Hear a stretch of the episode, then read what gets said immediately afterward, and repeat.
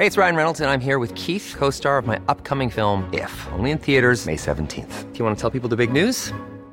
All right, I'll do it. Sign up now and you'll get unlimited for $15 a month in six months of Paramount Plus Essential Plan on us. Mintmobile.com slash switch. Upfront payment of $45 equivalent to $15 per month. Unlimited over 40 gigabytes per month. Face lower speeds. Videos at 480p. Active Mint customers by 531.24 get six months of Paramount Plus Essential Plan. Auto renews after six months. Offer ends May 31st, 2024. Separate Paramount Plus registration required. Terms and conditions apply if rated PG.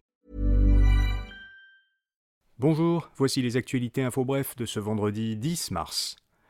La Gendarmerie royale du Canada enquête sur deux présumés postes de police chinois au Québec. Selon le Journal de Montréal, il s'agit du Centre Sino-Québec de la rive sud, à Brossard, et du service à la famille chinoise du Grand Montréal, à Montréal.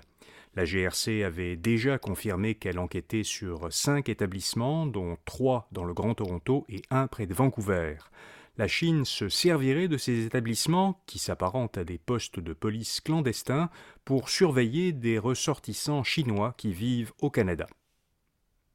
Le gouvernement fédéral veut accélérer l'achat de systèmes de défense anti-chars, anti-drones et anti-aériens pour l'armée canadienne.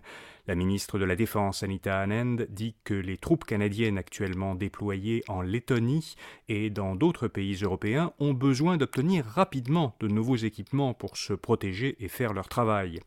Pour répondre à ce qu'elle appelle des besoins opérationnels urgents, Ottawa prévoit d'utiliser un processus d'approvisionnement simplifié. Trois vagues de contrats d'achat sont prévues en milieu d'année, cet automne, puis en début d'année prochaine.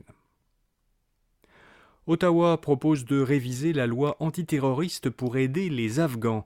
Le ministre fédéral de la Sécurité publique, Marco Mendicino, a déposé un projet de loi pour modifier des dispositions du Code criminel.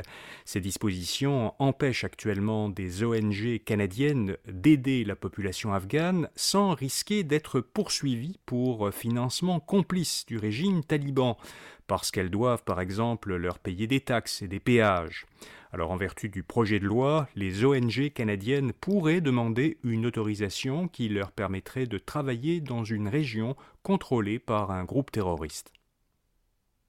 Joe Biden veut taxer davantage les milliardaires et les entreprises. Le président américain, qui effectuera sa première visite officielle au Canada comme président les 23 et 24 mars, espère réduire le déficit américain de 3 000 milliards de dollars américains sur 10 ans. Pour y parvenir, dans le budget qu'il a présenté hier, Biden prévoit d'imposer aux milliardaires un impôt minimum de 25% sur l'ensemble de leurs revenus, incluant les gains en capital.